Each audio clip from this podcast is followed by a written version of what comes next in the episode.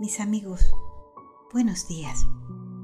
Nos volvemos a encontrar con este rayito de luz que nos visita siempre, cada mañana, para traernos un poquito más de esperanza, un poquito más de conciencia, un poquito más de alegría a la vida.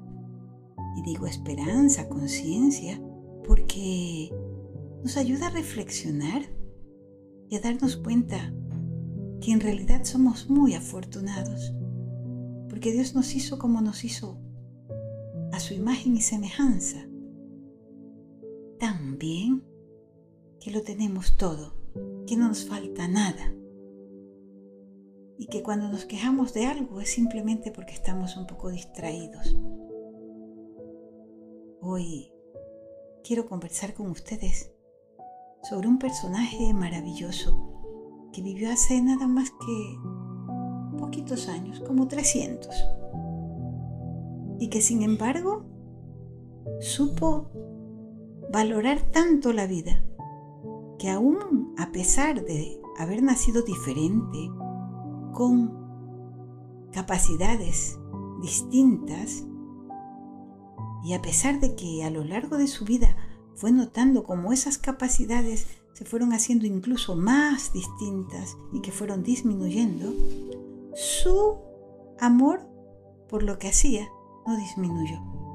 ¿Por qué?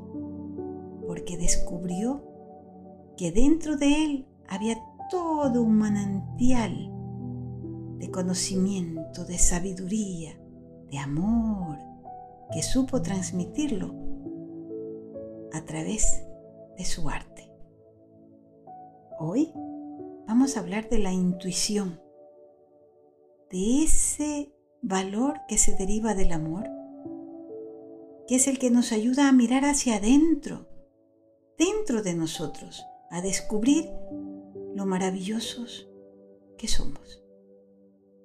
Pues bien, el personaje del que les hablo no es otro que Ludwig van Beethoven, un niño que nació hace más de 300 años, allá en la vieja Alemania, en Bonn. Él era parte de una familia numerosa, tenía siete hermanos.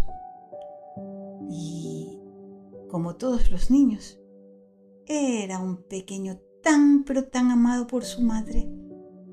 Lo cuidaba, lo amaba tanto que se quedaba extasiada viendo que a corta edad él ya tenía destrezas desarrolladas.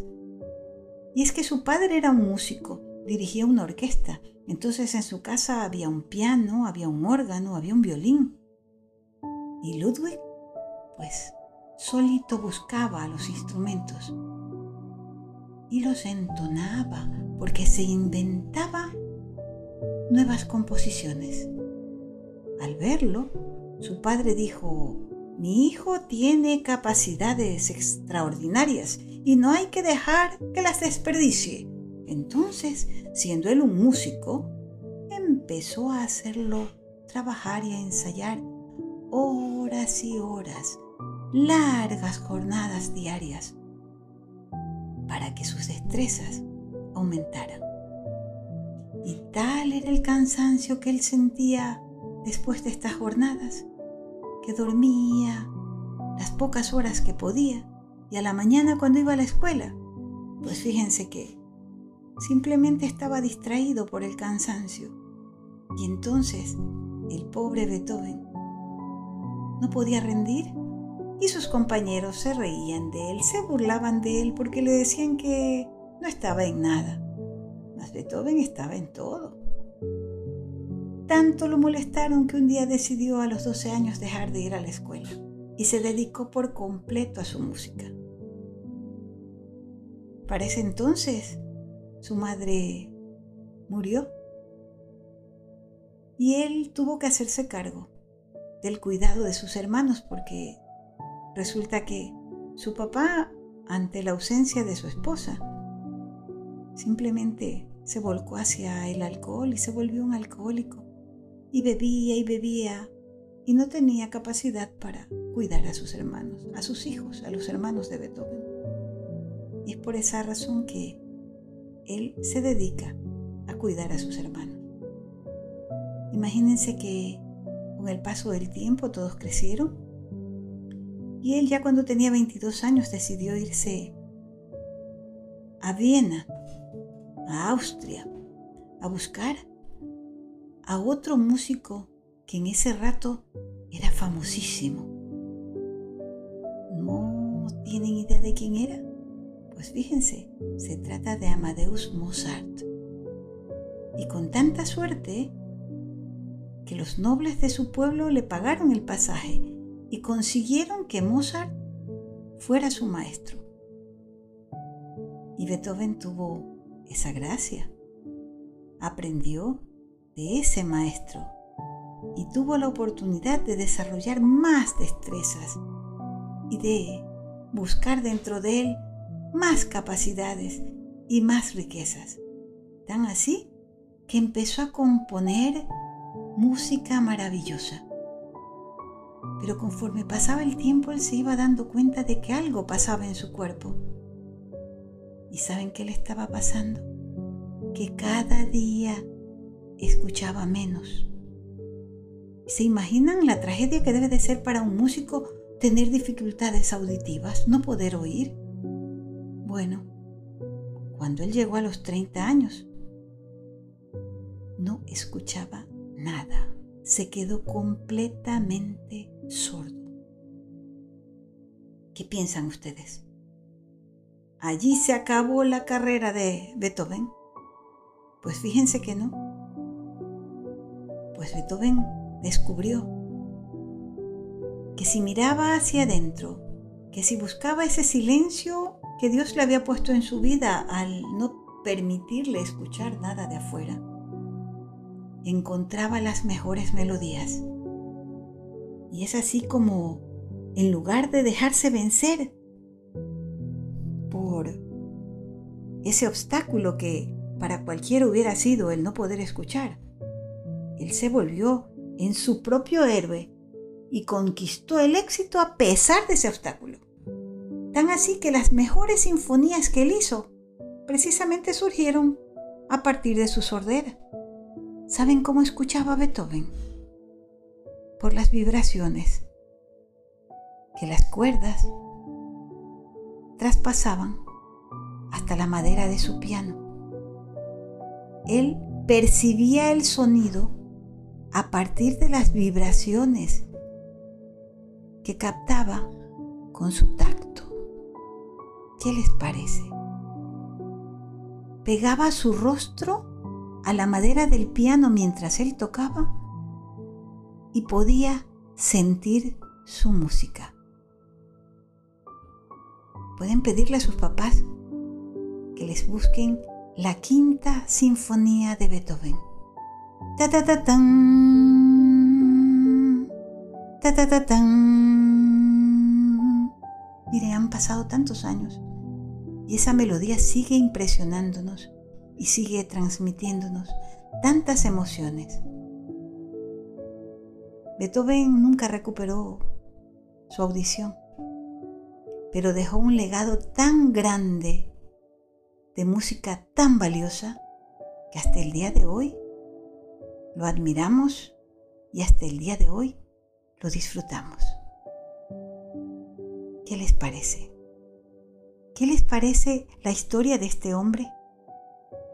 Que a pesar de haber transcurrido tanto tiempo desde que él estuvo en este mundo, y a pesar de haber dejado este mundo también hace muchos años, aún hoy nos sigue impresionando, nos sigue dando la lección de que a pesar de tener condiciones diferentes, a pesar de que alguna facultad suya se disminuyó, no significó el fin de su actividad, más bien fue un desafío. Lo vio como un reto y lo asumió de tal forma, con tanta responsabilidad, que siguió adelante y siguió adelante de la mejor manera, descubriendo lo bueno y valioso y bello que era lo que tenía en su interior. Porque Dios es un Padre perfecto, no nos manda desprovistos. Si algo nos va a hacer falta, pues lo suple de otra manera. Solo tenemos que buscarlo. Así de simple. Quizá a veces no es tan simple. Nos toca hacer el esfuerzo, pero de que está, simple está. Recuérdenlo. Tenemos el mejor de los padres, el más amoroso Padre, aquel que desde el centro de nuestro corazón nos acompaña, aquel al que si acudimos siempre está listo para guiarnos. No lo olvidemos. Hoy, el valor, ¿cuál fue? El amor. ¿Y el subvalor cuál fue? La intuición. Por eso les dejo esta frase maravillosa que el mismo Beethoven nos dejó como legado. Y dice así, lo que tengo en mi corazón y en mi alma debe encontrar una salida. Esa es la razón de mi música. Lo que tengo en mi corazón y en mi alma debe encontrar una salida. Esa es la razón de mi música. ¿Y tu música cuál es? ¿Cómo la manifiestas? La vida es una canción. Cántala, cántala con alegría. Y escúchala escúchala también con gratitud y con la alegría más grande. Por eso te invito hoy a hacer un ejercicio. Cuando papá ponga eh, la quinta sinfonía, te invito a que tengas a tu lado unos plumones, unos lápices de colores. Y dibuja lo que sientas que esa música te transmite. Pueden ser líneas, puede ser un paisaje, no sé, lo que tú sientas que esa música te está diciendo. ¿Y qué tal si lo compartimos? ¿Qué tal si nos cuentas qué fue lo que sentiste y qué fue lo que plasmaste en el papel a partir de tan hermosa composición? Bueno, los dejo me voy feliz porque sé que les he transmitido una buena enseñanza. Esa enseñanza que dice que hay que perseverar a pesar de los obstáculos.